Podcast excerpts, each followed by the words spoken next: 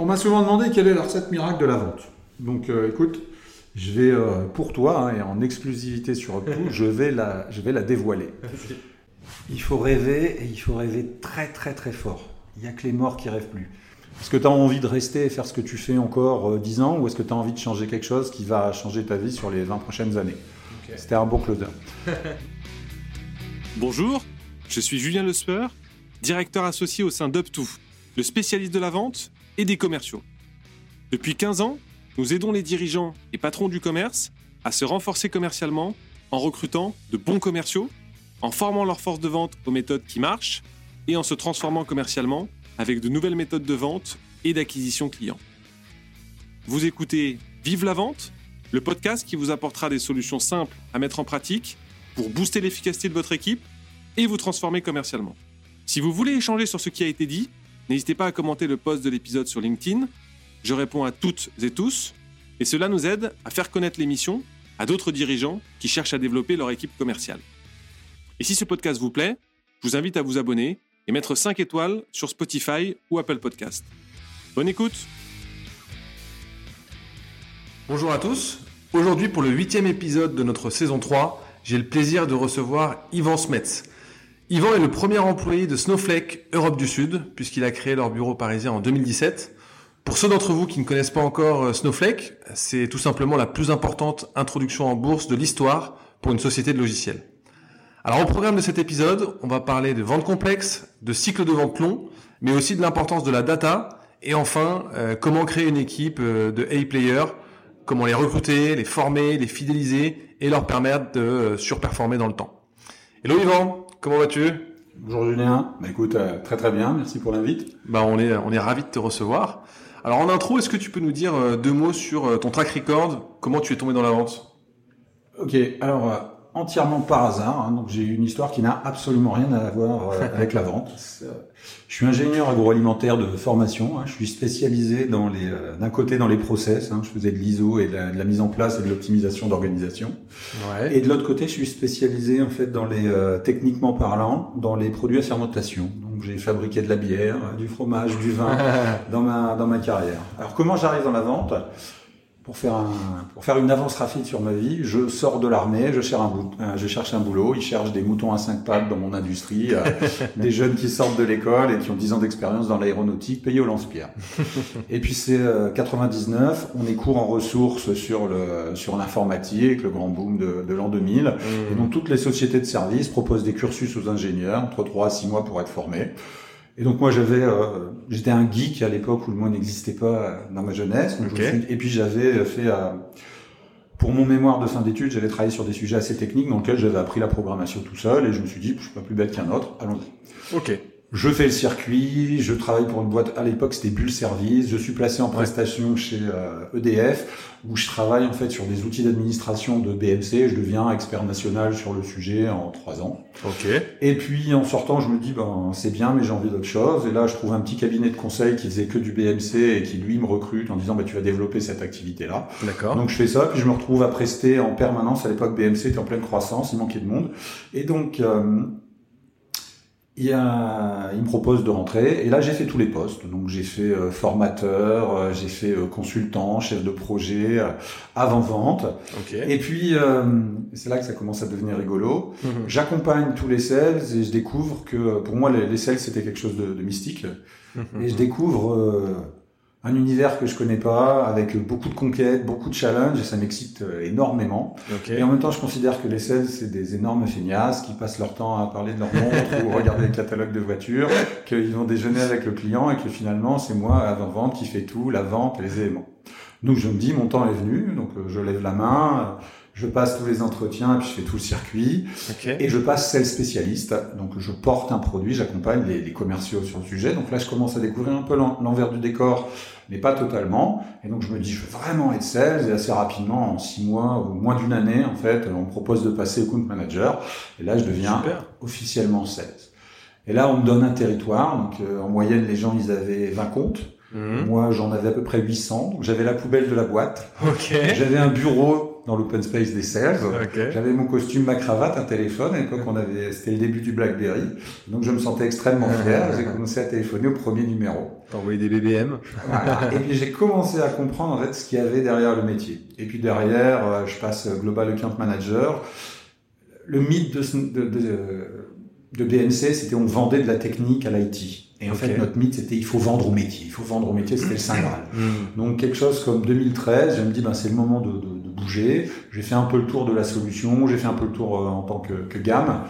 Donc il y a mon ancien mentor qui est le, le CEO de, enfin qui est le, le CRO aujourd'hui de MongoDB, Cédric Pêche, qui était parti et qui me dit écoute, on est en train de faire quelque chose dans une boîte qui s'appelle Bazar Voice, c'est autour du digital commerce, du web marketing. Est-ce que tu as envie de rester et faire ce que tu fais encore euh, 10 ans ou est-ce que tu as envie de changer quelque chose qui va changer ta vie sur les 20 prochaines années? C'était un beau closer. donc je me dis, bah, écoute, c'est le moment est venu, et puis je vais là-bas, donc je, je, fais, je fais le boulot de sales, je découvre un tout nouveau univers, puis je passe euh, manager, VP Europe du Sud. Et puis là, je fais le bilan de ma carrière, je me dis, bon, bah, il y a qu'une chose que j'ai pas faite, c'est que j'ai toujours été dans des tracks, enfin, pardon, des, des parcours qui avaient été balisés pour moi avant. Mais est-ce que je suis Mm. capable, euh, avec euh, le, de partir de zéro, de créer et de lancer une activité? Et donc, Mm. euh, avec, à l'époque, mon, mon patron qui est Thibaut Serrol, qui était lui qui a ouvert Snowflake en Europe, Ok. on cherchait, donc on a fait, j'ai eu l'occasion de faire un podcast là-dessus, sur chercher sur le marché quelles pouvaient être les boîtes et pourquoi ces boîtes-là. Et donc. Snowflake. Et puis voilà, novembre 2017, je signe mon contrat fin, fin août, quelque chose comme ça. Et puis novembre 2017, euh, premier employé, un bureau. euh, Je viens avec un 16 que j'avais avant et un premier prix 16. Et puis l'aventure démarre. Bon, bah, génial. Alors, quelle est la proposition de valeur, justement, de Snowflake? Alors, Snowflake, c'est une solution en SaaS, donc c'est un service Ouais. qui permet, si je fais extrêmement simple, à toutes les entreprises, quelle que soit leur taille, quel que soit leur métier, de récupérer les données de toutes les sources, quelles que soient les volumétries qu'elles sont, de les traiter, de les préparer et de les mettre à disposition à toutes les personnes de, de l'entreprise, quels que soient leurs usages, depuis euh, du reporting de base jusqu'au aux mots un peu complexes comme data science, Hmm. des algorithmes de prédiction, en tout cas tous les usages du métier. Ok. Notre lettre de mission, c'est de permettre à chaque d'entreprise d'être euh, éclairé par la data, si j'évite l'angl- l'anglicisme. Ok. Et j'aime bien cette éclairé par la data, c'est-à-dire c'est pas la data qui décide, c'est la data qui apporte un regard, une information et qui permet de prendre les bonnes décisions pour la bonne personne au bon moment. Ok. Et ben, très clair. Qu'est-ce que vous faites mieux que la concurrence? Il y a plusieurs, il y a plusieurs choses. La première chose, c'est que euh, ça vient du produit. Ouais. Le produit est bien conçu. Ok. Euh, les concepteurs, c'est deux Français qui ont construit trois moteurs de base de données précédemment chez Oracle, Ok. qui ont rencontré à l'époque ce qui s'appelle le big data, donc toute cette vague de- Mm. de déferlante de data qui venait avec les réseaux sociaux, avec les mobiles, Hmm. et puis qui ont fait naître Snowflake d'une part de la frustration de leur ancienne plateforme euh, à ne pas pouvoir supporter ces nouveaux cas d'usage, du problème commercial de Oracle dans lequel on en était à rançonner les clients, et puis du big data qui était de l'autre côté, lui, pouvait avait une promesse technique, mais un coût prohibitif et une complexité énorme. Et donc ils se sont dit, ben on va construire quelque chose, bénéficiant à l'époque du cloud qui était euh, qui était euh, émergent, Ouais. et on va repartir d'une feuille blanche pour faire un pont entre les problèmes d'hier et d'aujourd'hui et qu'on puisse démocratiser la data. Donc l'architecture est entièrement nouvelle, les différenciateurs, tout est nouveau dans cette plateforme. Ok. Deuxièmement, il y a un choix qui a été extrêmement critique, c'est de dire on va faire un paiement à l'usage. Ok. Donc on va dire les clients, réellement, c'est comme un plein d'essence. On paye à l'usage. Au temps de calcul, on paye à la seconde après la première minute. Comme une mobicarte, mais dans l'univers de la data. Ce qui permet, bah, à une startup précide d'avoir le même spectre fonctionnel et d'avoir une facture à 1000 balles à l'année qu'une Mmh. entreprise qui est dans un grand groupe international qui va nous payer à 100 millions à l'année. Ouais. Voilà. Ok. Donc ça, et puis un troisième point, c'est l'exécution. Ok. Voilà, on est très parce que parce qu'on est un paiement à l'usage, Ouais. on est rentré en bourse. Tu parlais de cette énorme introduction et Ouais. nous on a un modèle différent. On dit on ne reporte pas ce qu'on vend, on reporte ce que le client consomme. Ok. Et nous en tant que commerciaux, moi je suis mes équipes, elles sont payées sur ce que le client il consomme. Ok. Donc si je lui vends trop, Ouais. Eh ben l'an prochain mon quota il est taillé sur ce que je lui ai vendu. Ok. Et je fais un petit parallèle. Quand j'étais dans l'agroalimentaire, on avait une unité qui fabriquait des baguettes. Et En fait, tu as d'un côté de la chaîne, tu as des gens qui fabriquent les baguettes, Ouais. et de l'autre côté de la chaîne, tu as les gens qui les ensachent, Mhm. qui, qui les mettent dans les sachets. Et ceux qui fabriquent des mauvaises baguettes, des mauvaises tailles, qui respectent pas, ben, c'est un enfer en fait à. Ouais, bout Bon. ben, Qu'est-ce qu'on faisait en fait quand on faisait des process pour optimiser? L'équipe du matin qui faisait de la merde, et ben on la mettait à l'ensachage l'après-midi. Et donc, elle voyait. Le problème se résolvait tout seul. Se résolvait tout seul. Et ben aujourd'hui, tu as tellement d'univers dans la vente où les gens essayent de vendre, et puis une fois qu'on a mmh. vendu, on s'occupe plus de rien. Personne veut délivrer. Plus vers personne veut délivrer. Les clients, en fait, ils sont saturés. On les rançonne si on leur dit tu rachètes pas au-dessus, même si t'as pas déployé, tu auras plus tes conditions commerciales. Chez Snowflake, cette obligation en fait que le client il utilise et l'utilise à bon escient, ben, ça nous oblige à arrêter de discuter, d'être sur les réseaux et de dire pourquoi on est meilleur et de s'intéresser à 100% à nos clients et d'être toujours au quotidien hmm. pour le meilleur et pour le pire. Ok, bah top. Alors vous êtes leader aujourd'hui sur le marché. Dans le sport, on dit souvent que euh, bah, le plus dur c'est de devenir numéro un. C'est pas de devenir numéro un, pardon, c'est de le rester. Comment tu fais justement pour rester leader sur un, sur un marché qui bouge vite? Alors, Premièrement, c'est d'abord le produit. C'est-à-dire que, on dit souvent le verre est dans le fruit, mais la qualité aussi est la même. C'est mmh. que l'architecture de Snowflake a été pensée dès le début comme une plateforme qui, évolue. Et donc aujourd'hui, on ne fait que ajouter sur les fondamentaux qu'il y avait dans la plateforme. Mmh. Donc nous aujourd'hui, en termes d'innovation, là où par exemple nos concurrents doivent racheter des boîtes et se posent la question est-ce qu'on fait une intégration marketing sur des mmh. slides avec deux belles flèches, mmh. puis derrière on va avoir des intégrateurs qui vont démultiplier les délais et les coûts de mise en œuvre de la solution. Mmh. Nous on ne fait que rajouter des modules et le client c'est instantané. La nouvelle feature elle s'active, c'est un service, te disais, en une semaine une nouvelle feature, le client en bénéficie. Vous les développez vous-même. Voilà, donc ça c'est le premier. Le deuxième. Euh, c'est avec l'évolution du, marché, euh, pour rester au plus près du client, on s'est verticalisé. Donc en même temps, en termes de go-to-market, on s'est euh, on s'est mis au plus près du client et on a commencé à penser, ok, un client aujourd'hui, il a un écosystème, ça c'est un, conseil pour tous les acteurs, c'est de se dire, quand mon écosystème, il y a plein de différenciations, moi je suis dans un processus de vente, mais il faut jamais oublier qu'en face, le client il est dans un processus d'achat. Et dans son processus d'achat, il a une phase qui est c'est quoi mon besoin? Et puis c'est quoi les options qui s'offrent à moi pour répondre à ce besoin? Quand il a pléthore de solutions, celui qui, au lieu de mettre en avant des features techniques, va partir de son besoin et lui dire si tu as telle problématique, telle problématique, voilà ce que je mets en place dans ma solution pour y répondre. Ben celui-là celui va gagner de la, de la crédibilité. Donc un gros de nos sujets a été plutôt de comment dire au début, la solution, elle était tellement discriminante techniquement, hmm. en fait, les techniques l'achetaient d'eux-mêmes. Avec l'amélioration de la, compétition, et puis au moins son rattrapage du message marketing, eh ben, il faut qu'on fasse ce pas supplémentaire, ce qu'on a fait en verticalisant nos équipes et en se disant, un banquier, un commerçant, un constructeur, la data c'est bien, mais qu'est-ce que ça veut dire dans son métier? C'est hmm. une fraude, un risque de crédit, c'est en fait de la maintenance prédictive, c'est euh, une supply chain et une interruption de livraison. Voilà.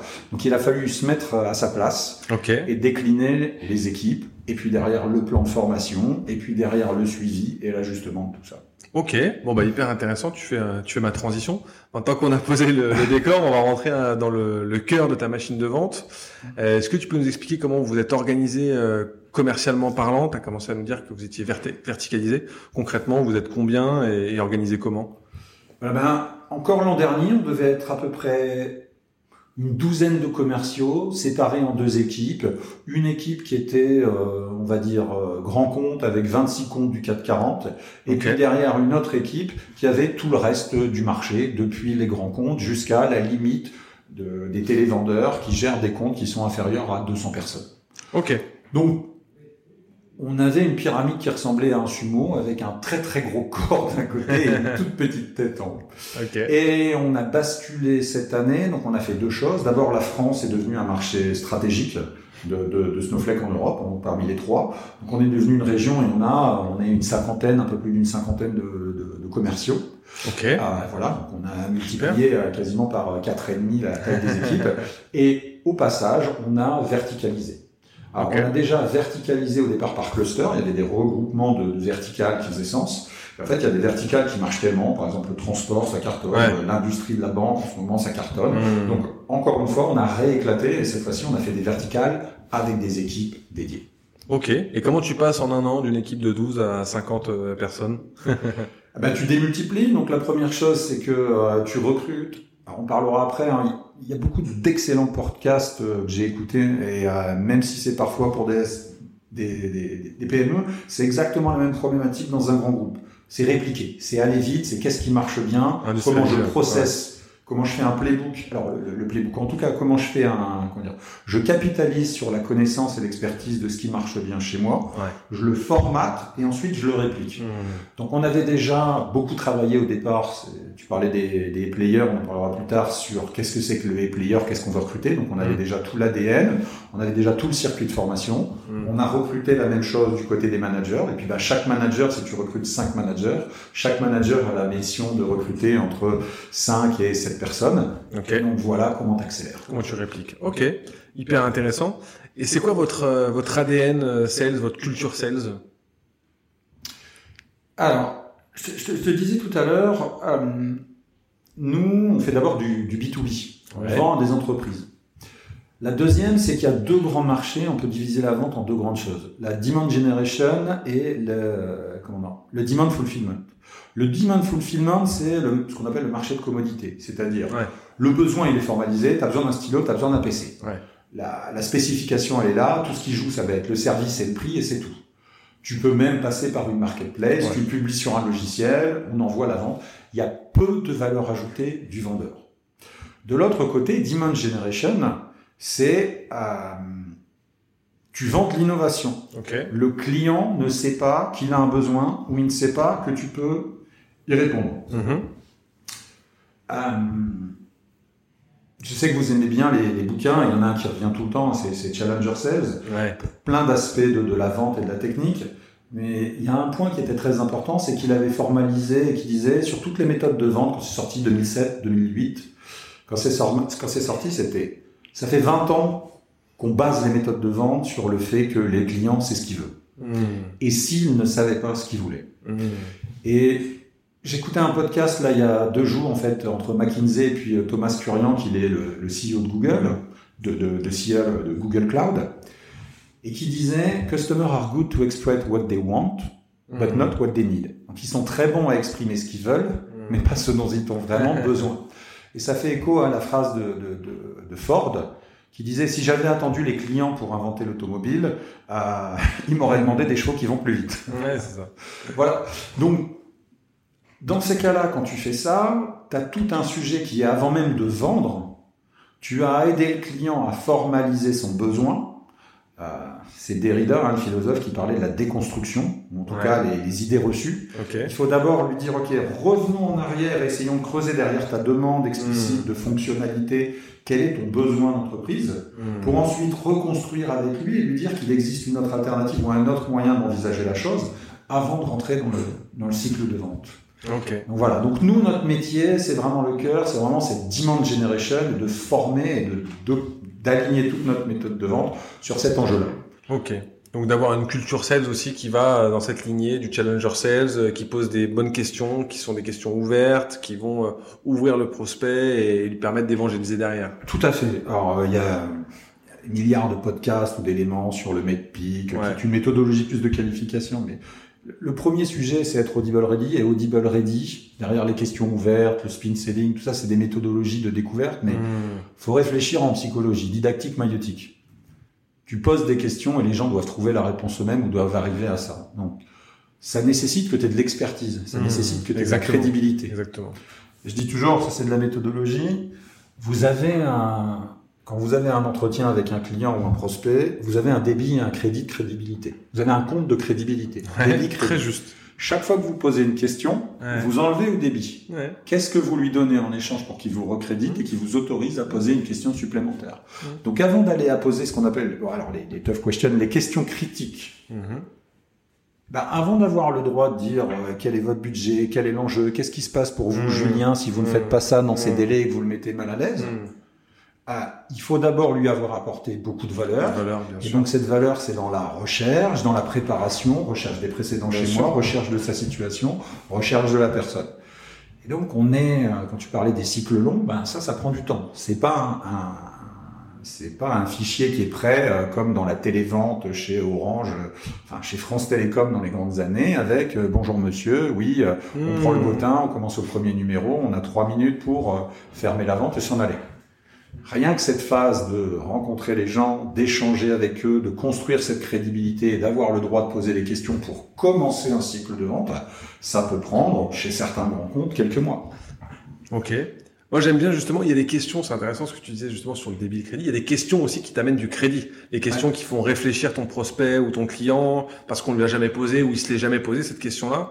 Euh, moi, je trouve que c'est les meilleurs rendez-vous sont ceux où en fait tu passes ton temps à faire des découvertes et tu 70% du temps c'est tu, tu, tu aides le client à réfléchir et 30% du temps tu apportes la solution à la fin et, là la vente est faite quoi. Alors, moi j'aime bien en tout cas les commerciaux qui ont deux oreilles et une bouche. ah mais ce que tu me dis, c'est qu'on, c'est ce qu'on explique à nos. Enfin, moi, je fais une sales academy, donc j'ai deux jours avec les sales dans mhm. lesquels et on fait après des, des development sessions, en tout cas des sessions de développement sur des points très particuliers de l'art de la vente et du processus. Et dans le, comment dire, dans cette sales academy, on commence juste par, euh, on enlève les idées reçues que vous pourriez avoir sur la vente et c'est le premier point. Le premier point, c'est le meilleur vendeur n'est pas celui qui parle, mais celui qui écoute. Hmm. Point 1. Point 2, on va dans le détail de... Parce qu'à la fin, c'est comme dans les négociateurs, quand on est dans des grands mm. comptes, on est comme dans de la négociation critique, quand il y a des otages, on a pas mal de techniques, en tout cas, qui viennent de, ce point-là, c'est il y a un gros sujet psychologique. Donc, par exemple, on est vendeur, on n'a pas la crédibilité d'un consultant. en France, encore pire, porte à la fois une casquette de vendeur, donc on n'est pas écouté. Hmm. Donc c'est pas la peine de dire au client, je dis toujours à mes équipes, c'est pas la peine de dire vous avez besoin. Vous hmm. n'avez pas la légitimité pour dire au client vous avez besoin. Ce que vous avez, c'est une autre base de clients, une expertise, hmm. et vous pouvez dire j'ai observé chez tel client et tel client ceci, qu'est-ce que vous pouvez me dire? Parce qu'en psychologie, si tu dis à quelqu'un, et ça c'est, je sais plus comment il s'appelle ce syndrome, si tu demandes à quelqu'un, est-ce que vous avez mal? Le premier réflexe, c'est une défense psychologique, c'est non, non, pas du tout. Mhm. Alors que le mec se tord de douleur, mhm. ou en tout cas que ça brûle derrière lui, il va dire non, non, tout va bien. Donc il y a des techniques aussi. Euh, la première question qu'on pose, c'est euh, on le prend, on le prend perso en fait, on le prend. Bien sûr, et on le prend comme une attaque. et dès l'instant où on est dans une attaque, il y a, il y a un conflit. Un vendeur ne peut jamais avoir de la crédibilité s'il attaque le client. Il n'a pas cette légitimité. La légitimité, c'est les bons clients qui sont dans la même situation que lui, qui ont résolu le problème au travers du tien, et tu les fais. Tu les fais voilà, ce meilleur client, il, veut, il a atteint 10%, vous voulez 5, il est passé par tel état, il a eu quel bénéfice, qu'est-ce que ça vous inspire? Hmm. Et on déroule là-dessus. Voilà. Yes. Ah ben, on est bien alignés. Moi, j'irais même plus loin quand tu disais, euh, j'apprends à mes sales euh, à bien écouter. Moi, je, je, leur apprends à pas juste bien écouter pour euh, répondre, mais écouter pour comprendre. Et toute la différence, elle est justement dans la notion de, y a, y a des, en fait, il y a des sales qui cherchent à toujours avoir raison, oui. à avoir le dernier mot. Ça, c'est, ça marche pas en vente. en tout cas, en vente complexe, en vente de valeur ajoutée, c'est, c'est, c'est le BABA. Alors maintenant, on va parler un peu du sujet euh, des, des A-players et en, commençant par le, commencement. Comment tu les recrutes et à quoi tu es attentif en, recrutement? D'abord, quand on fabrique des, des A-players, euh, c'est comme quand on fabrique des forces spéciales euh, dans l'armée. c'est une élite parmi un groupe. C'est-à-dire qu'il y a d'abord des, des, il y a des gens, et là-dedans, il y a des gens qui ont des spécificités qui vont former une élite quand on est commercial et qu'on a des petites transactions à faire et un petit objectif, mais quand on va devoir attaquer un compte, parce que c'est ça, hein, il s'agit d'aller euh, attaquer, euh, quand on va attaquer le secteur bancaire, qu'on n'a encore aucune référence dans la région, hmm. qu'on est dans une équipe et qu'au maximum on a trois ressources, c'est grosso modo aller attaquer euh, le Mont Blanc ou la Napurna avec un piolet, un sac à dos et un Sherpa. C'est ça. voilà, c'est de ça qu'on parle et que s'il faut 12 mois pour conquérir la première affaire et rentrer, il en faut un mental d'excellence pour être capable de gérer la chose dans la continuité, de comprendre la complexité des gens, de comprendre l'écosystème. Quand on est dans une petite boîte et qu'on a un CEO, assez rapidement, c'est sa boîte, s'il fait pas ça, ça marche pas, les gens sont assez transparents, il y a trois interlocuteurs pour avoir la discussion. Quand on est dans une grande boîte, il y a plein d'étages intermédiaires entre deux, hmm. et puis il y, a, il y a un agenda politique ou il y a un agenda personnel qui se greffe. Hmm. Parfois, des gens vous disent l'inverse de ce qu'ils pensent, parce qu'en fait, ils veulent pas s'avancer, pas s'exposer, ou ils ont un plan qui est différent. Et donc là, il faut beaucoup de méthodologie pour à la fois confronter ce qu'on voit avec ce que les gens disent, hmm. et ensuite faire des déductions. On est, je dis toujours, euh, votre métier, c'est un job de C'est un job d'enquêteur. vous arrivez sur un lieu du crime, il y a un cadavre, il y a un mégot avec un peu de, de rouge à lèvres dessus. et ben, il va falloir remonter toute la file jusqu'au bout. Et vous partez avec ça. Euh, voilà. Donc, je reviens à ce sujet de, de, de les players. Il y a d'abord les rechercher avec des caractéristiques clés. Ok. Qu'est-ce qui, les, qu'est-ce qui va les attirer pour les recruter? Et ensuite, comment, on- avant même de les retenir, c'est comment on les émule. Ok. Je pense que c'est le plus clé. Donc, premièrement, il faut regarder l'ADN. Ok Euh, un chasseur, pur chasseur, il y a des caractéristiques qui sont communes à tous les chasseurs. Qu'on soit sur de la vente simple ou de la vente complexe. Mhm. Simplement sur de la vente complexe, il faudra rajouter un certain niveau de sophistication, un certain nombre de qualités supplémentaires pour arriver à gérer des choses. Donc, on regarde d'abord l'ADN. Et après, je te dirai comment on analyse ça dans les entretiens. Mais les deux premières choses, je vais dire, les, les, les, plus importantes, ça va être euh, le caractère et l'intelligence. Ok. Parce que c'est les deux choses que tu peux pas développer dans le cadre d'un circuit, dans le cadre d'un circuit de formation. C'est-à-dire Ouais, que quand tu engages un vendeur, Ouais. au maximum, tu peux tirer 15% de son temps, 20% de son temps en formation. Ok. Si pour arriver au niveau tu dois dépasser ça, Hmm. il passera pas assez de temps à faire la vente, il aura pas les objectifs, il sera pas au niveau de productivité, Hmm. et donc ça va l'impacter lui, t'impacter toi, parce que le temps que tu passes avec lui pour l'amener, c'est pas celui que tu passes avec les autres.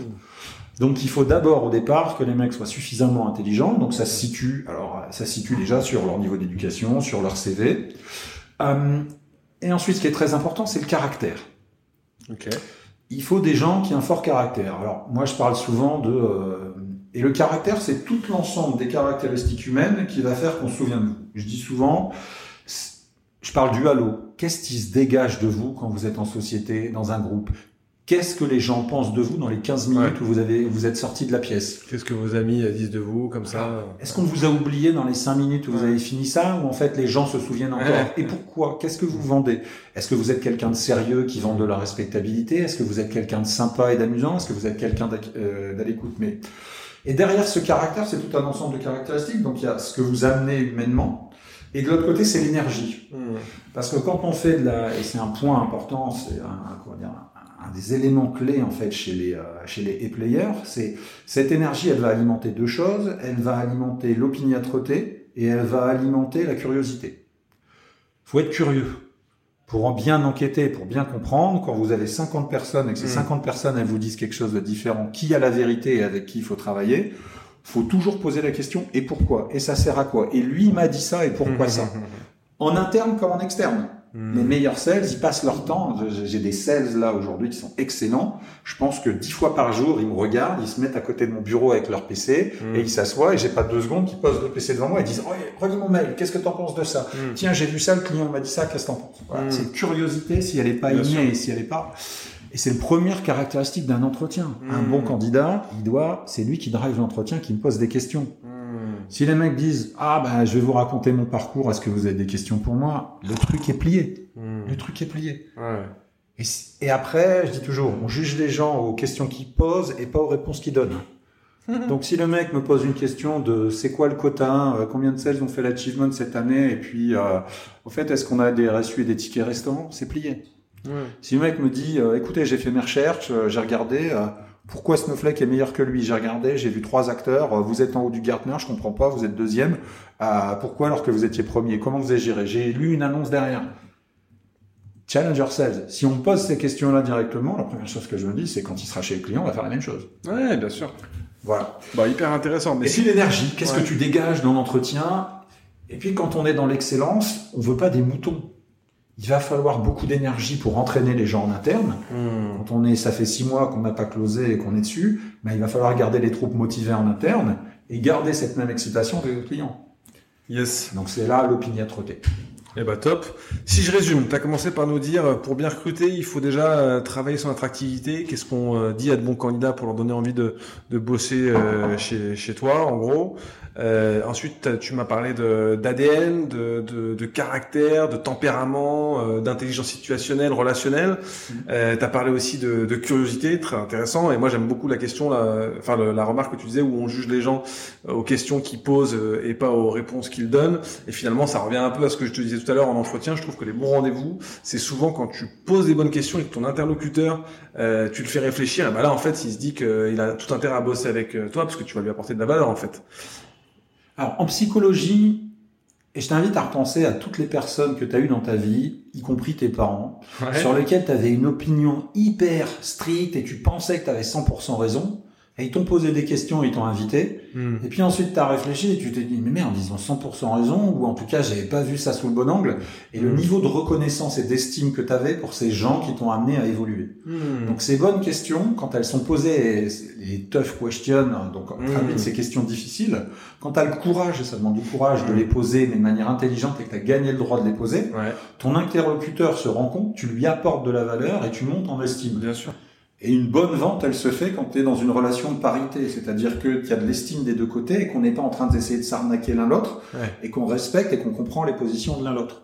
Et on confond souvent le fait de vouloir avoir le dernier mot avec le fait d'avoir une position, d'être capable de l'argumenter, de la défendre et de la tenir. C'est deux choses différentes. Et je rebondis, tu as parlé d'attractivité, c'est peut-être le point important aussi. Ouais. Et ça vient avec la culture. Les e-players, ils viennent pas pour l'argent. C'est pas leur sujet. L'argent, ils en ont déjà, la boîte essaye de les retenir, hmm. ils ont déjà été spotés sur le marché. Ce qu'ils veulent avant tout, c'est devenir un e-player plus plus hmm. ou e-player sur le poste suivant. Hmm. Donc ce qu'ils veulent, les e-players, ils veulent toujours apprendre, ils veulent être développés. Ils veulent avoir un environnement dans lequel c'est le plus compétitif et le plus concurrentiel, comme les grands sportifs, et ils veulent être poussés. Et donc, L'argent, c'est qu'une conséquence. Bien sûr qu'il y a une discussion. Et quand je suis là, je suis obligé d'être sur le marché, de savoir que les meilleurs, il y a un prix qu'il faut savoir et que je dois le faire en interne, le faire euh, remonter. Et c'est au prorata des quotas que je vais leur mettre. Et de la même manière, je, leur vends un challenge. Genre, je leur dis, cette boîte-là, elle t'apporte ça. Tu vas pouvoir te réaliser comme si. Maintenant, c'est dur. Je passe mon temps en Sales Academy à dire, les gars, ce que vous faites, vous êtes l'élite de l'élite, la crème de la crème, mais vous êtes dans l'endroit le plus difficile. Hmm. Si c'était simple, on embaucherait des singes. Ils doivent bien le prendre. et je leur force à répéter. Et donc à chaque fois, à chaque fois qu'il y a quelqu'un qui vient avec une évidence ou qui me dit un truc, je lui dis si c'était simple. Et il y en a toujours un qui a fini parce que tellement je leur abreuve ça, il dit ah, on en emploierait des singes. Mais c'est simplement pour qu'ils gardent cet ADN aussi d'humilité. Ouais, de simplicité quoi. De toute façon, le boulard, l'ego, ça sert à rien en vente. Hein. Ah, et surtout dans ce domaine-là, on gagne jamais. Le client, il a mmh. raison et des fois, il n'a pas la, connaissance et il va falloir mmh. faire avec et euh, il va falloir se développer. Yes. Si on parle de rémunération justement, ça gagne euh, combien selon toi un, e-player Je te pose la, question puisqu'on vient de sortir euh, il y a quelques jours notre étude annuelle des salaires par secteur d'activité et par niveau d'expérience. Donc euh, ton, ton avis sur la question m'intéresse. dans les grosses boîtes, alors moi j'ai fait que des boîtes américaines, dans du software, dans l'innovation. Mhm. Les packages, on va être entre 150 et 250 000 balles. Hein. Hmm. Donc on gagne Or RSU, on gagne, on fait partie des 5% des Français les mieux payés. C'est ça. Après, on est surtout dans des boîtes américaines, on est sur un siège éjectable, on est sur un reporting au quarter sans aucune compromission. Enfin, l'iceberg qu'il y a derrière ce package, il est... Euh, tu peux même dire 1%. voilà, oui, oui, ou des, 1%, de, voilà, c'est phénoménal. Ok. Et, et, comment tu fais pour former tes commerciaux, justement, les fidéliser, leur, euh, leur permettre de surperformer dans le temps? Comment tu façonnes, en fait, tes, tes A-players Grosse question. Dans l'attractivité aussi, je pense que c'est un point important. C'est sûr. C'est les A-players veulent être avec des A-players. Ouais. Donc ça, ils te T'as pas le droit à beaucoup de choses. Ça, ça, ça, demande énormément d'exigences du, du, côté du, du, management. Un A-player veut être avec des A-players, hmm. ce que j'appelle swimming with sharks, nager avec les, les requins. Hmm. Soit tu nages avec et t'es un grand squal, t'es en haut de la chaîne, soit, tu te fais dévorer, tu sors. t'es une carpe, tu te fais dévorer. Notre CEO a cette formule et il dit, écoutez, ce qui tue toutes les entreprises, c'est les B-players, les B-players, enfin les, euh, les, les, joueurs de, de division 2. Ouais. Les A-players, tout le monde les connaît. C'est ceux avec, euh, c'est ceux qui réussissent. Tout le monde veut bosser avec eux. Les hmm. C-players, c'est pareil, mais de l'autre côté du spectre. C'est, euh, personne veut bosser avec eux. Ils réussissent jamais. Les A-players, ils sont promus. Les C-players, ils sont sortis. Ce qui tue, c'est les B. Ceux qui sont ni A, ni C. Votre métier, c'est de presser. De presser les gens, de leur fixer des objectifs, de les mettre dans des situations difficiles, et à eux de choisir, et de relever la balle et de se dire, Soit vous devenez un A, soit vous devenez un C, vous mm. connaissez la suite. Mm. voilà, donc c'est très important de garder à l'esprit que les A-players veulent être avec des A-players dans une culture de A-players. Donc la première chose qu'il faut faire, c'est d'abord de leur donner des objectifs ambitieux et de les challenger. S'ils sont dans leur zone de confort, d'abord ils vont ralentir, ensuite ils vont pas se stretcher. Il faut qu'il y ait un challenge à leur hauteur. La deuxième, c'est qu'il faut les former. Donc il faut s'assurer qu'ils ont le niveau sur le produit, sur le message, le message technique quand tu vends un produit technique, qu'ils aient au moins le vernis, parce qu'ils vont vendre complexe, tu vends de la technologie dont les bénéfices sont au métier. Donc, faut être capable de parler à la technique de quel bénéfice métier, faut être parlé à la au business métier, de lui expliquer pourquoi cette fonctionnalité technique va lui apporter ou le rendre plus efficace dans son métier et faire la navette entre les deux. Donc, t'es pas seulement, il faut connaître ton produit, ton produit pour les techniques, ton produit pour le métier. Ensuite, il faut connaître la méthodologie de vente. Il faut l'avoir pratiquée et cette méthodologie de vente, elle a plein, de facteurs. Qu'est-ce que c'est qu'être bon à la préparation? Qu'est-ce que c'est être bon à l'identification des bonnes cibles? Qu'est-ce que alors les sales, je dis toujours, à la fin vous pouvez avoir que deux activités PG, VO. PG, c'est Pipeline Generation, c'est toutes les activités que vous menez, aller sur des salles, envoyer des emails, passer des appels, aller voir tout ce que vous faites pour détecter et générer une nouvelle opportunité, une valide opportunité, une VIO. Et une VIO, c'est à partir du moment où vous avez fait un premier rendez-vous et que vous avez détecté qu'il y a une problématique qu'on pourrait adresser, vous créez une entrée dans le CRM et votre métier, c'est dérouler de toutes les activités qui vont permettre de dérouler depuis le moment où vous l'avez initié jusqu'à son moment où vous le closez, puis accompagner le client. Si en tant que sales, vous faites une activité qui ne peut pas être attachée à ces deux piliers, vous perdez votre temps, vous perdez le mien, vous perdez ce que vous Ok. Voilà, donc il y a d'abord cette, cette formation de toutes les étapes. Et il y a à conceptualiser, ok, c'est quoi le sales process? C'est quoi, c'est quoi les grands blocs dont vous avez besoin Et puis après, derrière, c'est des formations. Donc on commence par la Sales Academy, dans laquelle on fait deux jours sur les fondamentaux. Et ensuite, on fait des dev sessions à intervalles réguliers. Donc on a déjà des formations produits, métiers, et on a des formations sur l'art de la vente. Qu'est-ce qu'un champion? Comment on développe un champion? Access to Willy. Donc, comment on accède au décideur final? Quelles sont les étapes? Quelles sont les choses? Quels sont les, problèmes qu'on peut rencontrer? Dans, il y a un beau bouquin qui s'appelle Spin Selling. Et à la fin, il dit on se focalise beaucoup sur le savoir, on se focalise jamais sur comment apprendre. C'est-à-dire qu'il distingue, quand je fais une formation, c'est du savoir, du savoir livresque, hmm. mais ça ne nous intéresse pas le savoir. Ce qui m'intéresse, c'est que les gars aient des compétences. Hmm. Donc comment un savoir se transforme en compétence Et les gens après, hein, c'est en psychologie, on apprend quand on, on attache une émotion à un savoir. Donc il faut qu'on ait hmm. expérimenté le savoir qu'on ait eu pour pouvoir le, le, réaliser, le, le métaboliser. En fait, en t'écoutant parler, j'ai l'impression de parler à un psychiatre de la vente. bah, quand on va loin en fait dans la vente, au final, people buy from people, et une fois qu'on a enlevé tout le flou autour des outils, autour du digital, autour de tout ce qu'on veut, il reste qu'à la fin, il y a un humain qui va décider sur des critères, qui a un besoin et qui va le faire pour d'autres humains.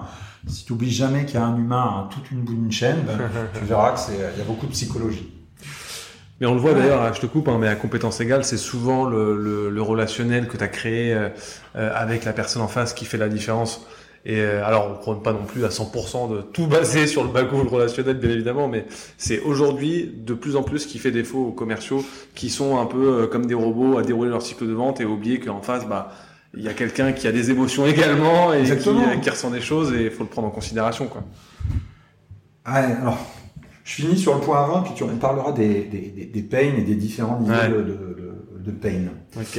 Je disais juste sur spin selling, il y a une méthodologie qui dit, bah, en fait, une fois que vous avez fini une formation dans laquelle on vous a donné du savoir livresque, il va falloir le mettre en œuvre. Et donc, je vous donne une règle, trois règles basiques qui sont euh, toujours privilégier le volume et la quantité quand vous, euh, sur la sur la qualité. Quand vous voulez apprendre une nouvelle compétence, il faut faire plein d'essais pour mmh. échouer beaucoup. Bien sûr. Donc, ne vous dites pas, je vais faire un essai, ça marche pas, j'arrête. Mmh. Faites 10, 15 essais.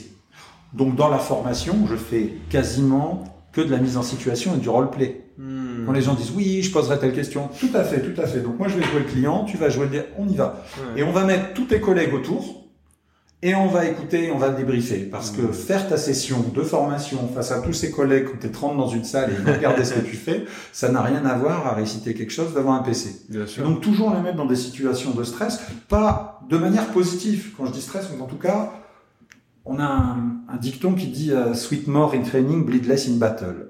ah, transpire plus fort en, dans, dans l'entraînement et ah, bah, tu, tu saigneras moins sur le champ de bataille. Donc on essaye que ça soit plus dur dans la mise en situation dans la boîte, de manière à ce que ça soit plus naturel. et puis c'est la répétition, que ça soit plus fluide.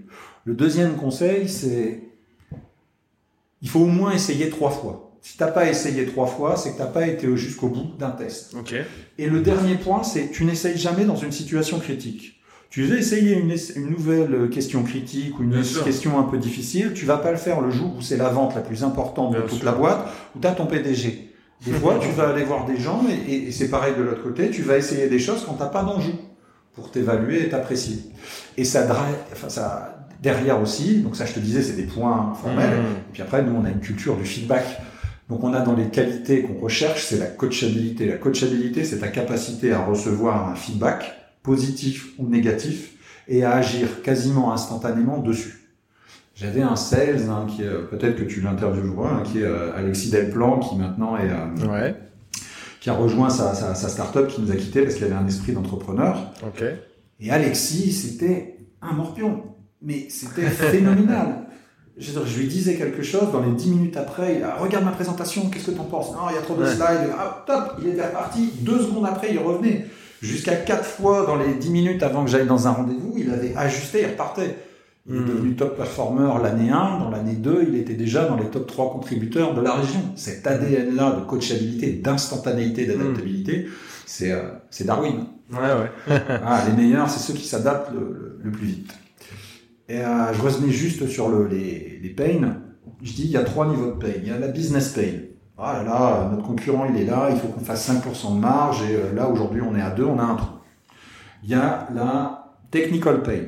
On n'arrive pas à avoir ces 3% parce qu'aujourd'hui on n'a pas un outil qui nous permette de réconcilier toutes les informations sur nos clients et qui nous permette d'avoir une vue euh, à 360 des différents points de contact et peut-être qu'on pourrait lui pousser un produit qui va nous arriver là. Et puis à la fin, ce qui et ça, ça décide pourquoi l'entreprise, elle doit faire quelque chose et pourquoi la personne, elle doit faire quelque chose. Mmh. Et puis en bas, il y a ce qu'on appelle la personal pain. C'est qu'est-ce qui se passe pour la personne si ce problème n'est pas résolu?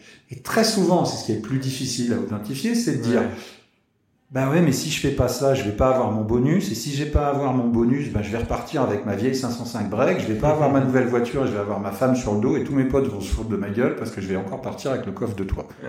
Personne ne va te donner ça au premier rendez-vous. Et c'est toujours.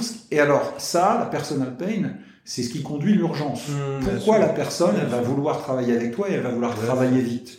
Mais ça, tu l'as jamais dans un premier rendez-vous. Et parfois, tu ne vas pas l'avoir de façon explicite, tu vas le déduire, et tu vas le deviner, bien sûr. Et c'est ça dans une vente complexe. Et dans une vente complexe à la fin, c'est ça qui est le plus difficile à comprendre. Notamment dans les jeux de pouvoir, c'est pas toujours linéaire, les choses sont pas forcément dites, tu dois déduire les choses qui se passent entre le président, le DG, la direction commerciale, etc. Mais très intéressant en tout cas, je, de ce que je retiens de, de tes points, tu as, parlé de l'entraînement, l'entraînement, l'entraînement. On revient aux fondamentaux et comme tu l'as dit, c'est d'autant plus intéressant de mettre en situation dans des situations complexes, stressantes, qui sortent les, les commerciaux justement de leur zone de confort en use case pour que derrière le terrain soit plus facile. Et effectivement, quand tu mets en situation un commercial devant euh, ses 29 autres euh, petits camarades, bah, le jour où il se retrouve en face de son interlocuteur unique, euh, il est dans sa zone de confort presque. Quoi. Un point qui était très intéressant aussi, c'est d'avoir différentes cultures et différents niveaux de maturité. J'avais des équipes avec des gens qui m'avaient accompagné dès le début. Quand on a fait ces verticalisations, on a changé. Et en fait, j'avais des gens qui étaient des très matures chez Snowflake, qui étaient très bons. Et j'ai recruté des, des, des, jeunes qui venaient de, de, de SAP principalement, qui sont extrêmement talentueux. Et des deux côtés, ben, il y avait des barons un peu établis, et de l'autre côté, il y avait des jeunes loups à qui on avait lavé le cerveau chez SAP en leur disant qu'ils étaient exceptionnels, excellents. Et en fait, les faits, le fait de les mettre dans la, dans la même équipe, ben, ils se regardent un peu en chien de fusil et les anciens se disent, oh mais ils sont en train de bouffer dans ma gamelle et ils sont en train de me, pousser, ou en tout cas, euh, quelle fraîcheur, quel impact, quel enjeu. Et de l'autre côté, les mecs se disent, je pensais que j'étais au top du top. Alors les mecs, chez moi, hein, ça prend homme, femme, yel, enfin je suis pas, c'est mon tic de, de, langage, mais tout, toutes les recrues que, que j'ai, les plus jeunes se disent, waouh, il y a un niveau d'expertise et de delivery mmh, qui est dingue. Ouais. Ça monte et ça émule tout le monde. Bien sûr. Voilà. Et en tant que manager, pour gérer ces équipes-là avec ces gens-là, il faut bosser pour arriver à avoir leur, euh, au moins leur respect et leur écoute. C'est un challenge de, de tous les jours. Donc on disait l'entraînement, l'entraînement. On disait aussi essayer au moins trois fois euh, une chose avant de se dire euh, ça marche pas. Et d'ailleurs tous les champions euh, ont à un moment donné appris par des erreurs. D'ailleurs qu'est-ce que c'est qu'est-ce que c'est que l'expérience? Bah, C'est le mot qu'on met sur ces erreurs bien souvent. Euh, travailler le sens de l'adaptation dont, tu parlais, le côté caméléon d'Alexis que tu citais pour exemple, euh, et le dernier point que, que tu viens de, reprendre à l'instant. Si on parle maintenant de, de vente complexe euh, et des grands comptes, est-ce que tu peux nous dire justement comment se passe un cycle de vente euh, chez Snowflake? Quelles sont les grandes étapes? Quels sont les décideurs que vous adressez? Et, et la durée du cycle de vente, grosso modo? Ouais, donc les cycles de vente chez nous sur les grands comptes, ça va être essentiellement entre 9 et 18 mois. Quand même, ok. Ouais, quand même, quand même. C'est pas. Faut être patient, résilient. C'est résilient. Bah, la vente complexe, elle sous-entend qu'on est sur des entreprises sur lesquelles il y a des gros potentiels. C'est ça. Il existe quelques niches dans lesquelles ce sont des entreprises de petite taille, mais par exemple dans les dans les entreprises qui font de la technologie, on a parfois des entreprises de 100, 200 personnes, mais dont le cœur de métier c'est la data, donc on est leur colonne vertébrale. Ouais. Donc là, ça peut être des gros clients petits, mais sinon le reste du marché, ça va être des euh, les organisations euh, du CAC 40 comme tout le monde, le SBF 120, et on va se retrouver sur des entreprises avec des milliers de personnes, des problématiques mondiales, des organisations très complexes. Qui c'est qu'on adresse? Ça, c'est le, le, le, persona habituel. Ben, on va adresser plutôt des, des, des équipes data. On okay. va adresser des CXO. Donc, ceux qui sont intéressés par la data, ça va être les Chief Data Officer, Chief Digital Officer, Chief Transformation euh, Officer, Chief Technology Officer et Chief Information, le fameux euh, DSI. Puis ensuite, on va avoir les patrons de, de lignes métiers qui vont bénéficier de l'usage de la data. Et bien assez souvent dans ces entreprises-là, on a quand même trois strates. On a la strate métier, on a ouais. la strate intermédiaire qui gère la transformation, les gens, les budgets, les formations, les équipes. Et puis après, on a les équipes techniques. Et un gros sujet dans la vente complexe, c'est d'identifier les différents acteurs sur les thématiques qu'on adresse sur ces trois pôles. Okay. C'est assez souvent, on fait souvent le Sherpa, hein, comme dans la politique, on fait la navette entre les différentes entités, parce que dans un grand groupe, on a souvent une vue parcellaire du problème, de la problématique. Et finalement, quand les gens sont sur des sites différents, même si c'est la même entreprise, ben, on est parfois le, le vecteur de la de l'information, de l'alignement et de la, de la, cohérence. Ok, ok, bah top. On est sur des deals en moyenne à combien? C'est quoi le panier moyen? Oh là, là on va chercher des deals. On va chercher entre 500 000 et l'an dernier j'ai fait 19 millions sur le plus gros deal. Voilà. Sympa. ok. Comment est-ce qu'on approche commercialement des grands comptes comme euh, des Monoprix, des Accor, des RATP, d'UpSpot euh, Comment on craque le marché des grands comptes en fait? Alors, Il y a un gros travail d'abord de recherche sur qui sont les, les fameuses ICP, mais qui sont ouais. les clients. Donc, -hmm. quels sont. Euh, il y a un travail de recherche interne. Chez qui on l'a déjà fait ailleurs?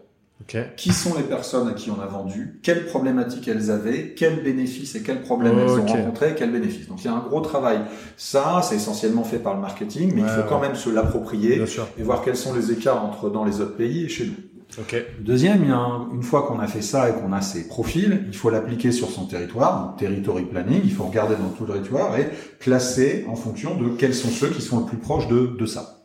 Okay. Une fois qu'on a fait ça, on passe à l'étape sales play, c'est-à-dire sur ces entreprises qui répondent bien avec qui on a fait, quels sont les différents scénarios de vente? Est-ce que j'adresse la cybersécurité? Est-ce que j'adresse la consolidation financière? Est-ce que j'adresse la mise en conformité avec la nouvelle réglementation qui sort? Ou des sujets, des sales play qui peuvent être techniques. Comment je consolide les différentes technologies qu'ils ont depuis 10 ans en une seule et je réduis les coûts? Voilà. Donc quels sont les sales play que je sélectionne et je les classe?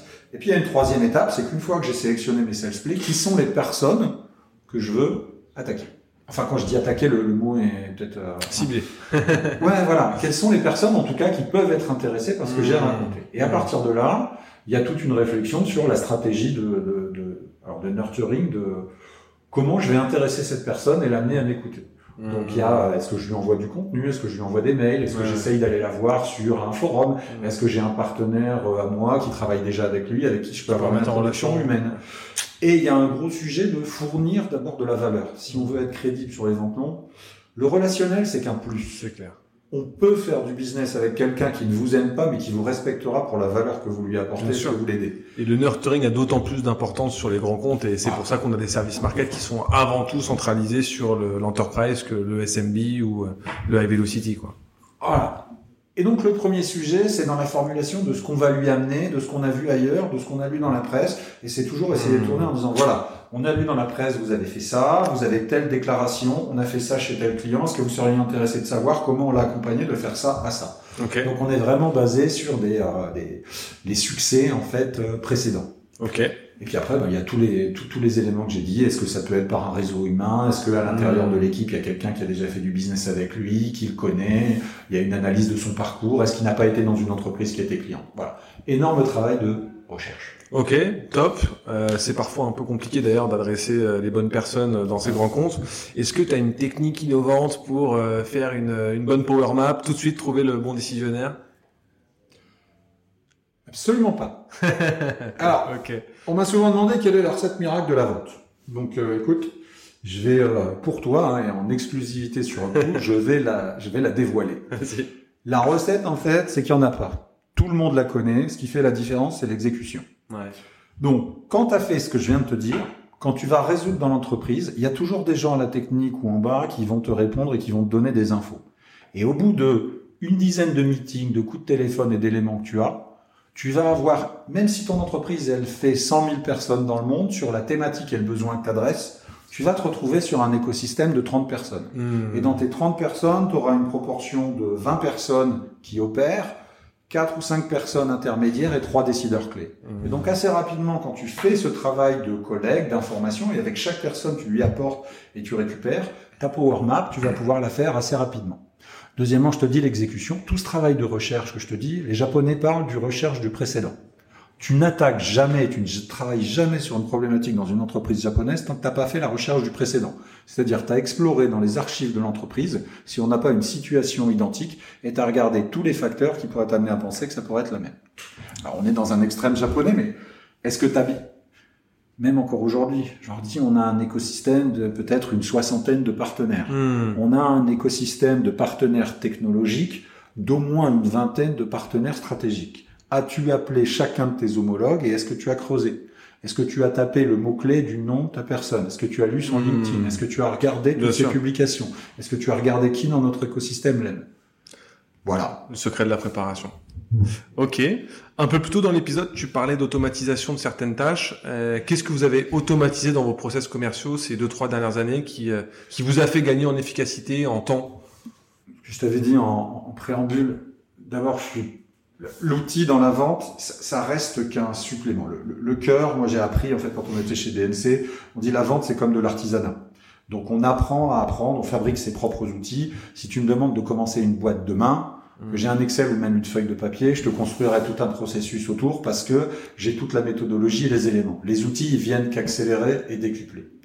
On avait déjà beaucoup d'outils qui sont à disposition. Euh, on a un CRM de haut niveau qui est Salesforce, on a des Mhm. outils, on a un Outreach pour faire du mass mailing. Ok. Et encore une fois, euh, les outils de mass mailing aujourd'hui, tout le monde programme des séquences de 50 emails qui suivent, euh, on ça. perd le sens. Donc on fait, C'est pas personnalisé. voilà. C'est, euh, Science sans conscience n'est que ruine de l'âme. Donc, euh, si tu mets pas de l'intelligence derrière la manière dont tu utilises les outils, tu sors pas grand chose. Non, ce qui est pas mal et ce qu'on a pas mal automatisé, c'est au travers, hein, le- le- c'est au travers de l'outil tableau et de la mobilisation des propres données qu'on avait en interne. Hmm. Donc comprendre nos clients, recouper leurs usages dans ce qu'on a le droit de voir, avec les templates, les croiser avec les données sur les territoires, les données avec les autres territoires, on arrive à avoir une bien meilleure compréhension de là où est le client, quelle est sa problématique, comment on peut l'accompagner à l'étape euh, suivante. Ok. Sur la méthodologie de vente, là on travaille beaucoup aujourd'hui, dans un premier temps, c'était de créer les histoires de vente. Là aujourd'hui, Mmh. c'est de capturer la connaissance fine et le détail des euh, success stories avec nos Les clients existants Ouais. les use cases, de les documenter, les formaliser, et c'est dans le partage et dans l'industrialisation de la capture et du partage dans les équipes qu'on est le plus efficace. Ok, Ouais, hyper intéressant. Quelques dernières questions de fin euh, rapides, Ouais. parce que je vois que le, le temps euh, tourne. Bon, je te demande pas quels sont les outils Wahoo que vous utilisez. Tu m'as parlé déjà de Salesforce, d'Outreach, donc euh, vous avez déjà pas mal d'outils. Le téléphone. Euh, donc quelques questions rapides de fin. C'est quoi le meilleur conseil qu'on t'ait déjà donné? Question piège. Hein.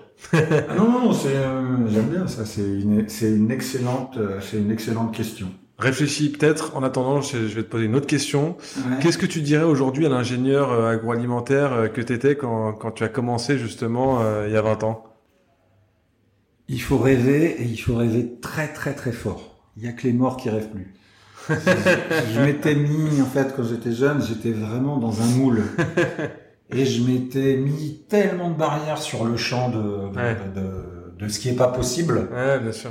Et en fait, l'an dernier, m'ont dit la 19 millions. Quand on a commencé, mon commercial disait, ouais, ça va être un renouvellement, puis on va faire entre 3 et 5 millions.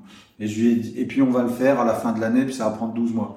Et je lui ai dit non, on va le faire un trimestre avant. On va pas faire un renouvellement parce que je comprends pas. On va faire un partenariat avec ce client hmm. et on va euh, comment dire?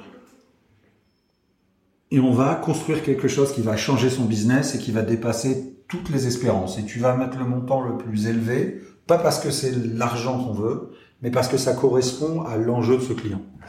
Et je reste sur le rêve que moi je voudrais faire. Voilà, moi je voudrais faire un contrat de 100 millions sur 5 ans. Je voudrais faire un truc comme euh, a fait à l'époque euh, BP2I et la joint venture de entre euh, comment dire. Si tu connais la petite histoire, la joint venture entre IBM et puis euh, BNP Paribas, ouais. ça s'est décidé à l'arrière d'une salle de restaurant sur une nappe. J'adore. En se disant, et puisqu'on a tellement d'enjeux communs, puisqu'on a et si on faisait une joint venture Et si on faisait une entreprise commune Et si on faisait quelque chose et qu'on mettait en mutualisé Donc, on sort d'un cadre commercial complètement formel dans lequel t'achètes, j'ai un contrat, il n'y a plus rien. On crée quelque chose. Voilà. Ben, J'adore. La vente complexe, c'est aussi ça. C'est tellement de créativité et, et d'essayer d'ouvrir le champ des possibles chez tout le monde. J'aime beaucoup ce que tu viens de dire. Ça me rappelle à une phrase d'Hélène Johnson qui dit euh, Si vos rêves ne vous font pas peur, c'est qu'ils sont pas assez grands. Donc, ouais, euh, génial. Est-ce que tu as deux, trois, t'as un ou deux livres euh, à recommander à nos auditeurs qui t'ont marqué? Une bibliothèque.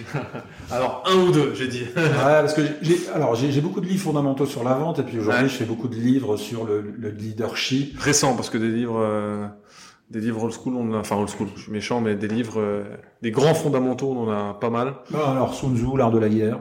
Ok, très bien. On avant toute chose, parce qu'en fait celui-là, il a 2000 ans et en fait il s'applique dans toutes les situations, il s'applique à la vente, il s'applique à la politique, ouais. et il formalise quelque part, alors c'est vraiment extrêmement intelligent, il formalise toutes les situations, tous les facteurs qu'on doit maîtriser dans quelles que soient ces situations et l'envisager. Agilité, adaptabilité. Euh, Après, je te dirais, dans les classiques de la vente, c'est Challenger Sales, c'est euh, Power Base, The New Power Base Selling, c'est Spin Selling. Dans l'organisation, c'est Execute the Art of uh, Getting Things Done. Ouais. Ça, c'est vraiment la clé. J'ai lu dernièrement, alors je, vais faire un coming out hein, qui va me valoir d'être banni. Hein. J'ai lu dernièrement It Start by the Why de euh, Simon Sinek. Ouais, bah bien sûr. Et j'aime pas Simon Sinek. Euh, je, je, le trouve euh, pontifiant et. ah ouais? Ok. Bon, voilà. Mais j'ai lu son bouquin et en fait, il pose des bons fondamentaux. Et je, je, je aujourd'hui, j'applique toujours cette question de à quoi ça sert ce qu'on fait, monsieur le client? De quoi on hmm. discute et pourquoi Quel est le sens à notre démarche? Ouais. Pourquoi vous me parlez à moi? Je ne comprends pas le sens que vous avez. Dites-moi.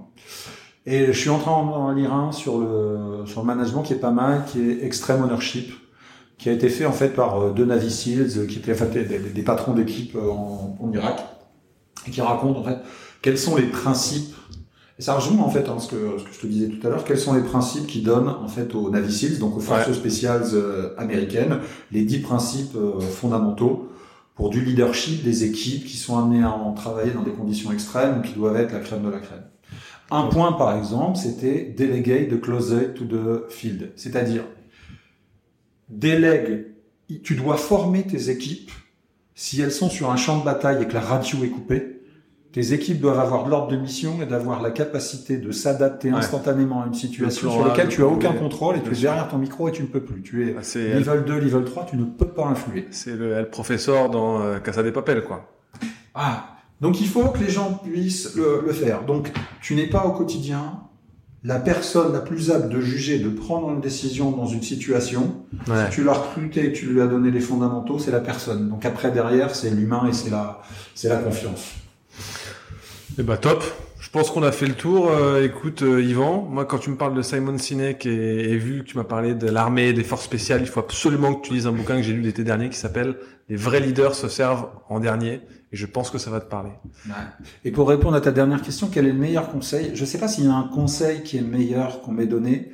Par contre, c'est l'inspiration. Je me souviens de Cédric Pêche. Ok. Sur une session, il y a quelqu'un qui lui a posé une question sur qu'est-ce que tu penses du cours de bourse? Et il nous dit les gars, j'en sais rien et personne n'en sait rien. Et voilà le cercle d'influence. Ça, c'est moi. Il y a un premier cercle, c'est sur ce que vous pouvez penser. Et ça, c'est le deuxième, c'est ce sur quoi vous n'avez pas action. Donc, vous posez pas de questions sur le deuxième. Et ça, ça vient d'un bouquin qui s'appelle Seven Habits of Highly Efficient People. Et à partir de là, Cédric, il passait son temps à nous donner des éléments qui venaient des livres. Et c'est peut-être plus le comportement, c'est de voir qu'en fait, dans les livres, il y a déjà écrit ce que, ce que j'ai déjà dit sur un autre podcast 99,9 de toutes les situations de la vente, de la plus simple à la plus complexe, elle a déjà été rencontrée et formalisée dans un bouquin. Le point, c'est de le lire, de réfléchir à comment on peut se l'approprier et puis de le mettre en œuvre. Voilà, ce serait mon meilleur conseil. ok. Et eh ben super Yvan, merci beaucoup pour euh, pour ton temps, pour tes bons conseils. On est vraiment allé sur des sujets euh, concrets. On a parlé de A-player, de grands comptes, de ventes complexes. Vraiment top. Merci beaucoup Yvan. Merci beaucoup. Vive la vente, à bientôt.